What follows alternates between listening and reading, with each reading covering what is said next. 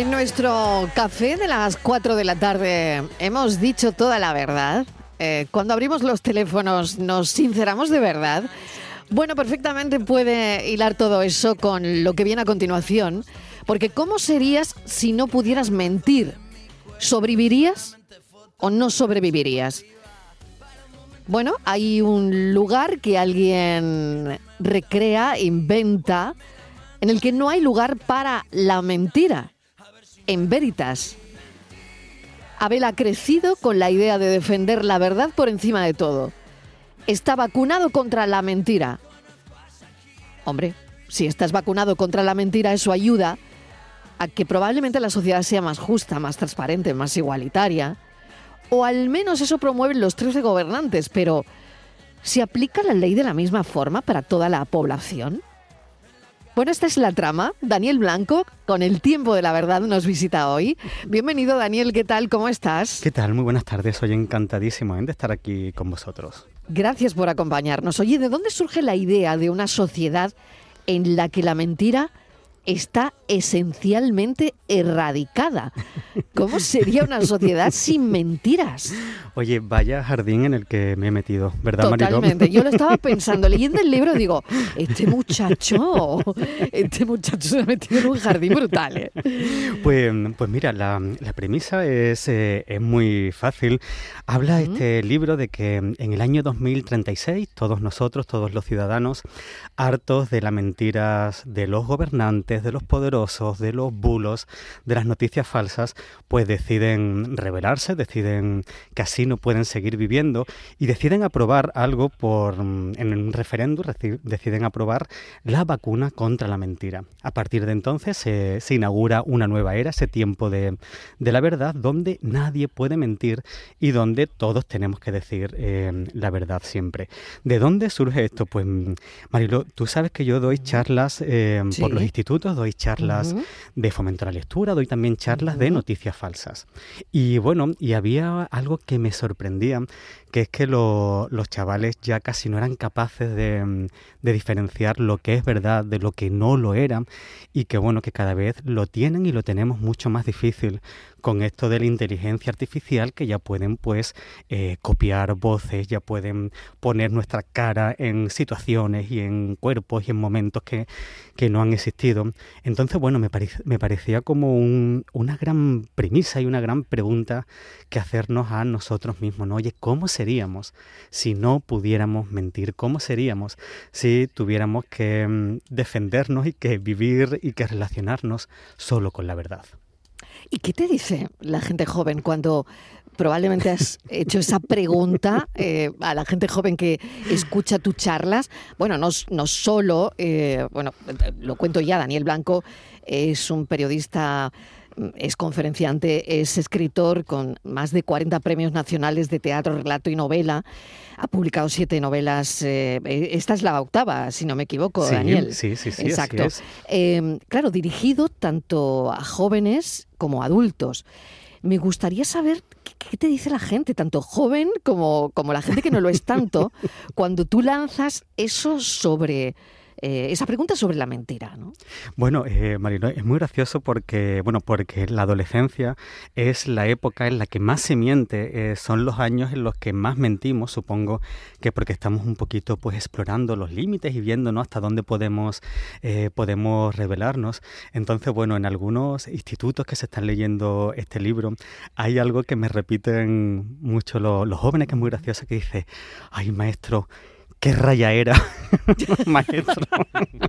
¿Qué raya era más grande? ¿Qué raya era más grande esto de no poder mentir? Claro, porque ellos se, se plantean, oye, ¿qué pasa si mis padres me preguntan dónde he estado? Y tengo que decirle la verdad. Oye, si, si los profesores me preguntan porque no he hecho los deberes y tengo que decirle la verdad. O bueno, Mariló, o algo tan sencillo como que yo te pregunte cómo me queda este jersey que llevo hoy y que tú tengas que decirme la verdad, ¿no? Entonces... Te queda muy bien, sinceramente, te queda muy bien. Bueno, muchas gracias. Entonces, bueno, em, es muy curioso porque eso, porque los jóvenes lo que dicen es eso de qué raya era y los adultos me escriben, bueno, por las redes sociales o me escriben mails diciendo, Daniel, qué novela de terror esto es em, casi un infierno esto de tener que decir eh, siempre la verdad. Entonces, bueno, lo que más me gusta de este libro, que al final está conectando mucho con los lectores y que al final está haciéndole a cada lector que tome una decisión. Oye, yo si pudiera votar para que se aprobara una vacuna contra la mentira, ¿la aprobaría o no la aprobaría? Habría negacionistas. Estoy convencida. Habría muchos negacionistas. Pero bueno, em, bueno, claro, uno, tengo aquí al psicólogo a mi lado, Borja Rodríguez, que no se ha ido, que él viene al café y luego también sigue con nosotros un ratito los, martes. Eh, Claro, uno miente, pues en el caso de los niños, yo te estaba escuchando, Daniel, atentamente, y, claro, en el caso de no he hecho los deberes o eh, me voy a casa de un amigo a dormir, ¿no? Claro, uno, uno miente en ese caso, y todos hemos mentido, la adolescencia decías que era, eh, bueno, pues cuando más se miente, ¿no? Para evitar un castigo, ¿no? En situaciones en que eh, nosotros tememos consecuencias negativas por decir la verdad. Creo que, que, bueno, se miente. Por ejemplo, una de las causas en la adolescencia es para que no te castiguen, para que no te regañen, para que este tipo de cosas, ¿no? Pero luego también una persona puede mentir por proteger. Claro. O por protegerse a sí misma, ¿no?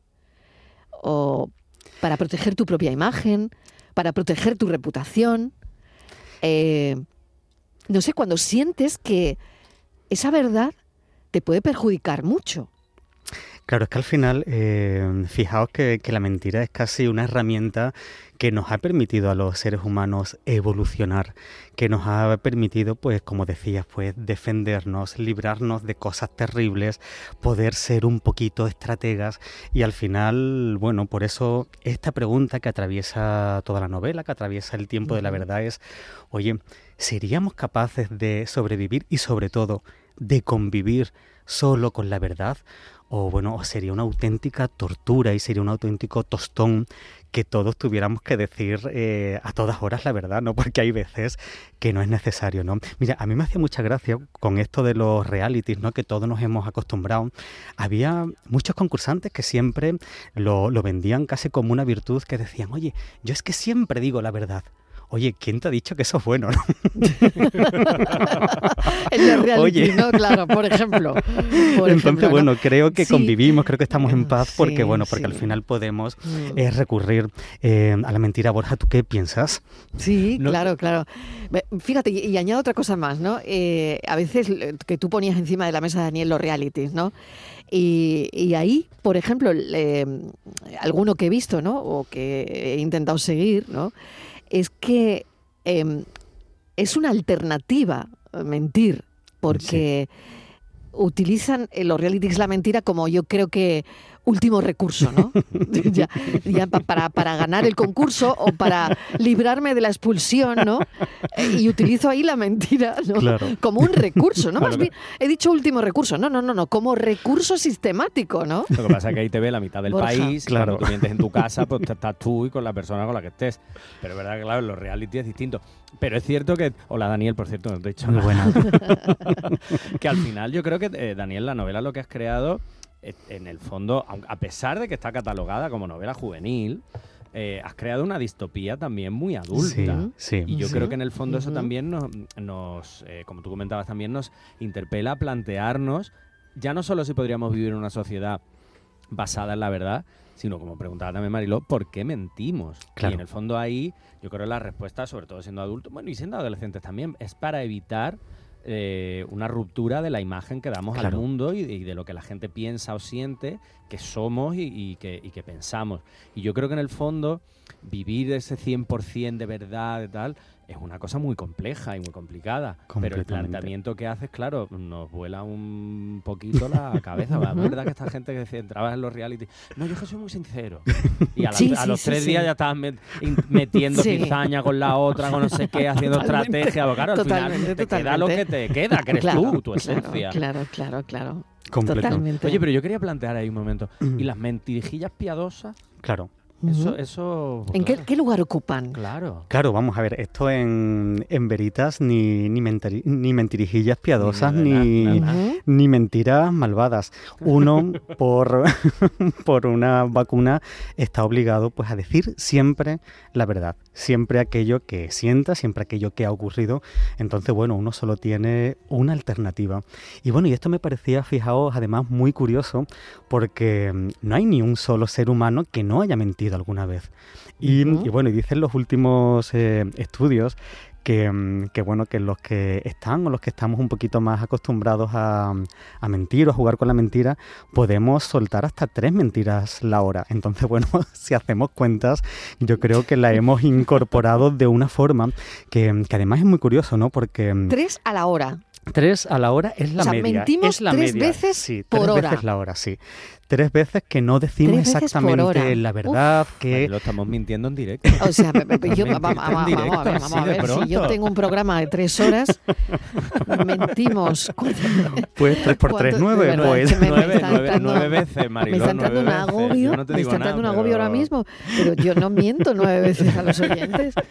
Vamos, lo juro. ¿eh? Que no, al oyente ni una. Al oyente ni una. Exactamente, vamos. tres veces por... Madre mía, ¿eh? Bueno, Mariló, Porque claro, tú dices, cuando estamos delante... ¿qué, qué, ejercicio tan bueno, ¿no? Claro, claro. La gente que esté delante de un micrófono durante tres horas, ¿cuánto miente? ¿Cuánto claro, miente? Claro, bueno, pues, pues la dejamos ahí Algunos la pregunta. más que otros.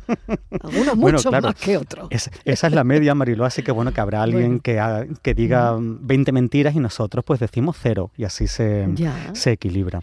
Así que... mm, Totalmente. Oye, mira, quería preguntarte, en ese sitio que tú te has inventado, Veritas, sí. ¿no? Veritas. Sí.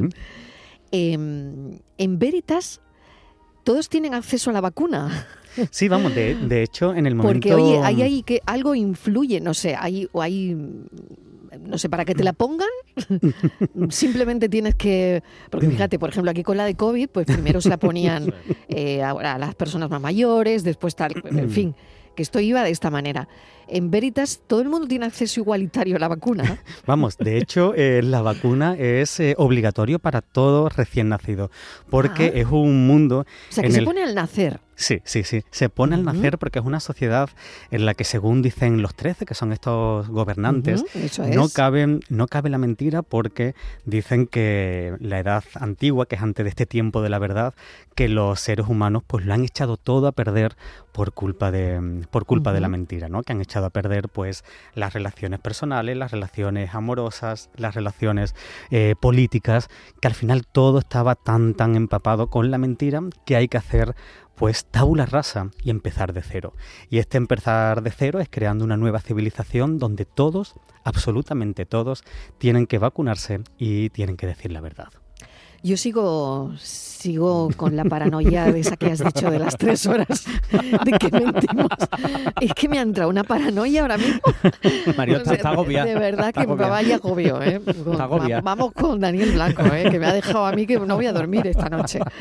Claro, y la pregunta es la siguiente, porque claro, si mentimos sí. eh, tres veces por hora, sí, claro.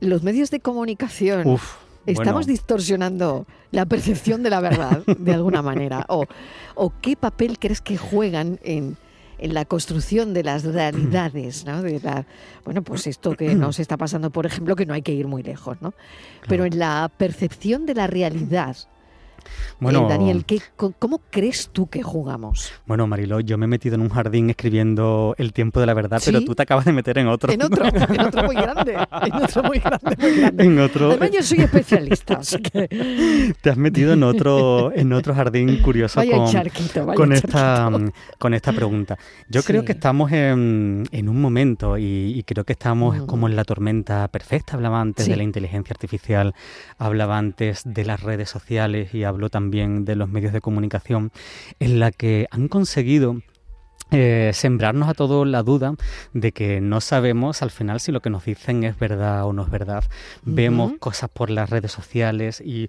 no sabemos si terminarnos las de creer, nos llegan bulos por el móvil. Entonces, bueno, hay algo terrible que es cuando ya un, una persona, cuando ya los ciudadanos no saben distinguir qué es la verdad de la mentira, no saben mm. qué creer porque eso, fijaos, es la base de la democracia. Uno vota porque tiene unas convicciones, porque se cree algo y porque entiende que ese algo es así. En el momento en el que se difumina, en el que desaparece esa frontera entre la verdad y la mentira y en el momento en el que no sabemos distinguir, que esto es lo más peligroso, ¿no? La verdad de la mentira, oye, ¿a qué nos agarramos? En qué mm. creemos. Y bueno, y creo que, mm, que, eso, que muchas veces los medios de comunicación o algunos medios de comunicación hacen un flaco favor pues bueno, con esto de la polarización y con esto de la posverdad, que bueno, que ya si no hablaremos otro en otro momento, pero bueno, que al final nos han creado esta incertidumbre de no saber realmente cuáles son nuestras creencias y de tener la sensación de que estamos caminando casi por un terreno resbaladizo. Por eso me parecía tan interesante hablar de la mentira y de la verdad ahora y como bien decíais, no solo para los jóvenes, sino también para los adultos, porque esto es un tsunami que, que bueno, que nos puede arrastrar a todos. Claro, una hasta donde me puede llegar eh, en el mea culpa, ¿no? Sí, por, porque es verdad, los, medios pues ahí, ahí estamos, ¿no? Pero, ¿y las redes sociales? Señores. otro melón. Vale, otro melón. otro melón. Otro gran melón. Porque, bueno, medios de comunicación, vale, bien.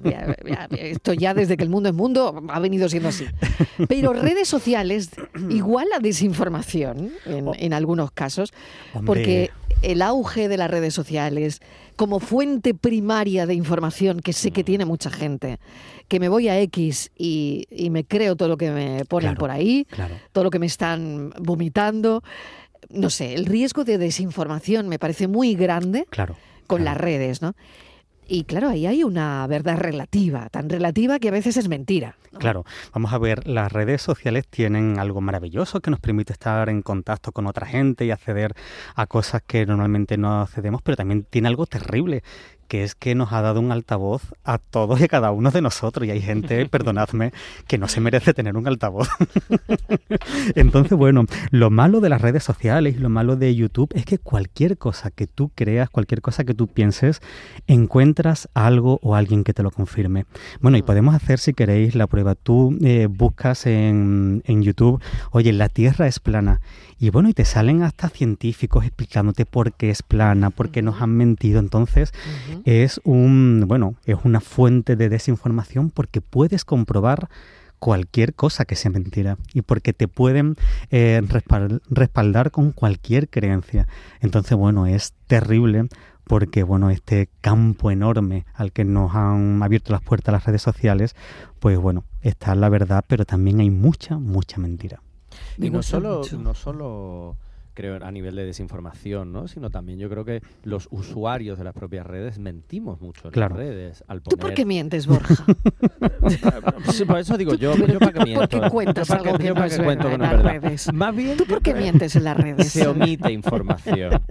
Hay una omisión de información importante. Más que mentir, ¿no? Más que claro. mentir. Sí, más que mentir, yo creo que es omitir. Hay una omisión... No contar la verdad completa, ¿no? Exacto. O, contar la verdad parcelada y todo muy partidito para que no salga. Y yo creo que por eso digo que no solo la desinformación en sí obviamente también, sino que al final todos mostramos una imagen. Totalmente. Bueno, de entrada, el ponerte un filtro y ya es estar mintiendo. Ya es estar mintiendo. Perdona, no tienes esa, esa, cara, no es la tuya. Eh, lo, fue hace 20 años, ya, no, ya no. Eras así de monísima hace 20 años, pero ahora no. Eres así. Por lo tanto, por lo tanto, un filtro es una mentira. Es, es esconder algo. Es una mentira. Estás escondiendo la verdad. Es una manera de esconder. La verdad es que tienes arrugas. Y la, manera de esconder quién eres. Claro. Y yo creo que pues yo lo he hecho alguna vez. Y yo y todo bueno, el mundo, vamos. Y que levante la mano quien no lo haya hecho. Ya tenemos una, de la, una de las mentiras a la hora, de las tres que hay, ya la tenemos. Ya, ya una ya. ya hay una, ya la hemos liado. publicado en Instagram. Ya hoy eso ya no mola. Tenía filtro.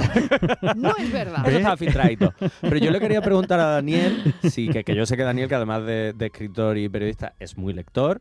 Si crees, Daniel, que se miente mucho en los libros.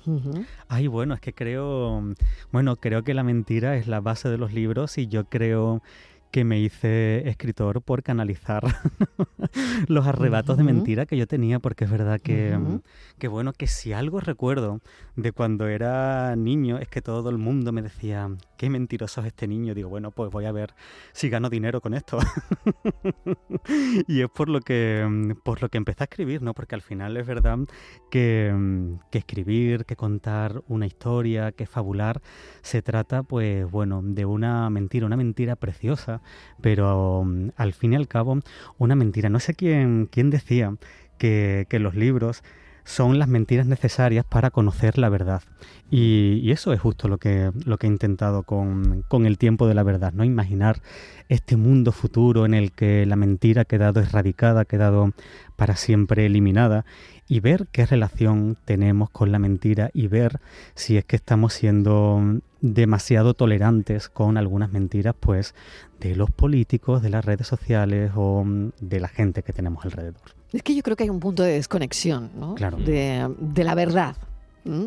Hay un punto en el que, bueno, eh, ya está, pues esto es así y, y, es como, como decías, alguien decía hace un momento, es como un tsunami, ¿no? Eh, a mí me parece muy interesante eh, este ejercicio, Daniel, eh, porque creo que la literatura eh, juega un papel importante, sobre pues todo en, hacernos reflexionar. y, creo que este libro llega a eso, ¿no? Sí, por eso decía antes, eh, Borja, una cosa que, me gustaba mucho, que este libro, a pesar de, haber quedado finalista del premio eh, juvenil más importante de España, que es el premio Gran Angular, es un libro con una, bueno, con varios niveles y un libro pues con una carga, bueno, filosófica y al final vital porque lo que nos hace es eso, es preguntarnos a nosotros mismos cuál es la relación que tenemos con, la mentira y si, bueno, si seríamos capaces de, de sobrevivir, de tener amigos o de tener pareja en, esta sociedad futura, en Veritas. Pues yo creo que, no sé, quizás eh, en algún momento de nuestra vida mm, veamos eh, un veritas alrededor. No lo sé, ¿eh? no, lo a sé. Ver, para el 2036 no queda mucho. No queda mucho. Yo, Daniel ha dado un margen ahí pequeñico para que podamos llegar. Sí, sí, sí, para que un poco, ¿no? Sí, bueno, porque ya vamos cuesta abajo, entonces ¿Por qué el 2036? Porque, porque Mariló, porque haciendo cuentas, digo, mira, ya tenemos estas, eh, no sé si os acordáis, estas fotos del, del Papa que iba con un abrigo blanco, que eran eh, por inteligencia artificial y eran falsas. Estas fotos en las que tú ya le dices a, a, una máquina, oye, hazme una foto de un grupo de oyentes eh, manifestándose a las puertas de Canal Sur Radio en Málaga. Y, y te lo creas, ¿sabes? Y es, y es imposible diferenciar eso de, de, la, verdad. De lo que está ocurriendo de verdad. Claro, entonces, bueno, creo que estamos todos absolutamente desarmados y absolutamente desnudos ante, ante, bueno, ante estas máquinas porque, oye, ¿quién no nos dice que mañana alguno de esos vamos a ser nosotros? No, oye, Daniel robando un coche en, el centro de Málaga y oye, vamos a ver que yo no he sido. ¿Cómo se demuestra eso? ¿Cómo defendemos la verdad? Entonces, bueno, al final este libro lo que habla es eso, es de, defender la verdad y de buscar esos anclajes, ¿no? De saber en qué creer y saber cuáles son nuestros pilares.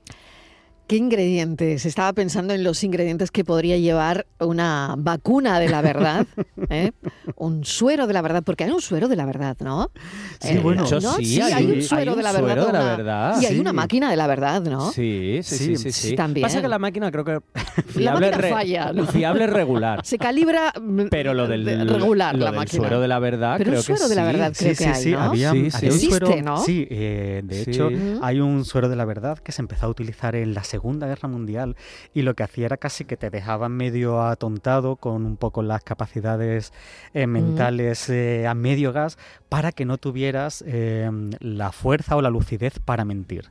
Entonces, bueno, te dejaban tan atontados que al final uno pues decía casi, casi lo que sentía. Entonces, bueno, esto lo utilizaban con los que pensaban que eran espías o con los que pensaban que podían estar tramando algo, algo terrible.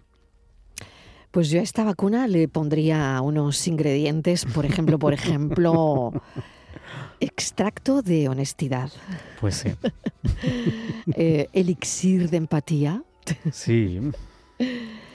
Em, un aroma de comunicarse bien con la gente y claramente. Sí, raíz de, mm. asertividad. Y eso también. Una raíz de asertividad. Un poquito de. Una raíz, de, asertividad. Oye, estoy tomando nota, ¿eh? Un, extracto de memoria. Uh. ¿Eh? Sí. Si la vacuna llevara un extracto de memoria. Sí. Yo creo que sería chulo esto. Sí. ¿O no? Sí, sí, Porque la memoria yo creo que es importante. Completamente. Oye, Mariló, te veo dispuesta a vacunarte, ¿no? Yo sí, yo sí, yo sí. Yo es que a mí eso de las vacunas, yo totalmente dispuesta.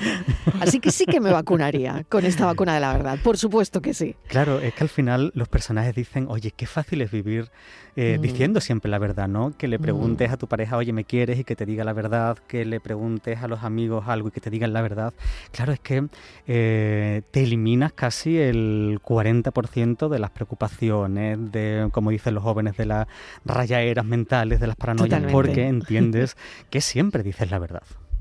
Daniel Blanco, me ha encantado esta charla, no me ha podido gustar más, que, y sobre todo también aquí con, con, Borja Rodríguez, que a veces es verdad, Borja, que lo hablamos mucho en el programa de la verdad. Sí, sí, lo, hecho, lo comentamos ¿eh? Y que hacemos muchas preguntas que al final terminan en esto, ¿no? Y, y lo comentamos mucho y, y, todo lo que hay detrás, ¿no? De, del mentir, por ejemplo, ¿no? Oye, eh, eh, un día comentaremos algo interesantísimo de por qué se miente más en enero y en septiembre. Oye, un momento, no, lo comentamos no, eso te iba a decir, ahora no nos dejes así. Lo, comentamos oye, ahora mismo. Oye, había lanzado ahí un gancho para... Sí, perdona, no, no, no te puedes ir sin, darnos la respuesta. Imagínate mi, mi audiencia, por Enero y septiembre. Esto me suena a, como lo de los divorcios. ¿Por qué mentimos más en enero? Ah, bueno no sé si será por ahí. No lo sé. Pues sí. pues sí, porque dicen que si la Navidad tiene algo que ver. Claro, que cuando venimos de un momento agradable, que se supone que son pues las vacaciones de, mm, de Navidad, las vacaciones de verano, em, otra vez meternos de cabeza en la realidad, pues no, nos pone de mala leche, nos bloquean y recurrimos más a las mentiras. Dicen los psicólogos, además también fijaos por una cosa que me parece muy curiosa, porque mentimos sobre cómo nos los hemos pasado en vacaciones. Eso lo hacen mucho los niños desde chicos, ¿no? Oye, ¿qué tal el verano? Bien, no, hemos estado aquí y tal. Tú estás en tu casa Ay, no, encerrado. No, no, mis hijos que van. si, si, lo han pasado un poco mal, te lo dicen claramente. Ah, bueno, mira, muy bien. Sí, mira, pues, ellos tienen el elixir este de ¿Qué tal el verano? Fatal, mi madre, no sé cuál. Pesadísima. No, totalmente, sí, No, pero puede ser lo que dice Daniel, un poco la, la... Pero ni siquiera para, para hacerlo de cara a los demás, sino para eh, reforzarte a ti, ¿no? Y decir, no, no, me lo he pasado muy bien, he estado muy bien, ha sido unas vacaciones de la leche y me lo he pasado pipa y tal. Y lo que estás haciendo realmente es generar una defensa hacia, ti mismo, para no, incluso para no decepcionarte a ti mismo. O sea, que es muy curioso, es verdad. Claro, eso estaba en el por qué mentimos.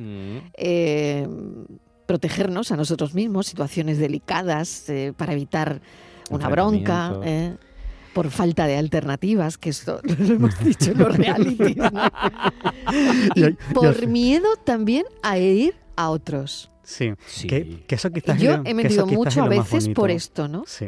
Por, porque, por no, mm. bueno, cuando tienes una pareja eh, que eres muy joven y no has querido, mm. no sé, ni dar ese paso, ni te, te has encontrado ahí en, en una situación difícil, y has mentido por no herir, ¿no? Sí, ese momento de no eres tú, soy yo. No, no, eres tú, pero claro, no, te lo digo. Tú, soy Entonces, yo, digo que soy yo, no es mi momento. Sí, no es mi momento. Vamos a darnos un tiempo cuando tú sabes que efectivamente no hay ese tiempo, ¿no? Estoy muy liado. Sí, claro. sí. Esto tema parejas, ¿no? También. Sí, sí, bueno, Daniel Blanco, mil gracias por esta conversación, por esta charla tan entretenida y con este trasfondo tan interesante eh, en la literatura cuando aborda estas cuestiones. Así que te agradezco enormemente este ratito y recomendamos muy mucho ese tiempo de la verdad. Daniel Blanco. Daniel, gracias. un besazo. Muchísimas gracias y qué gusto estoy siempre aquí con vosotros. Un abrazo. Ay, qué bien. ven más, ven más a menudo. Oye, no te pierdas. si me decís ven, ya sabéis. un besito. un beso enorme.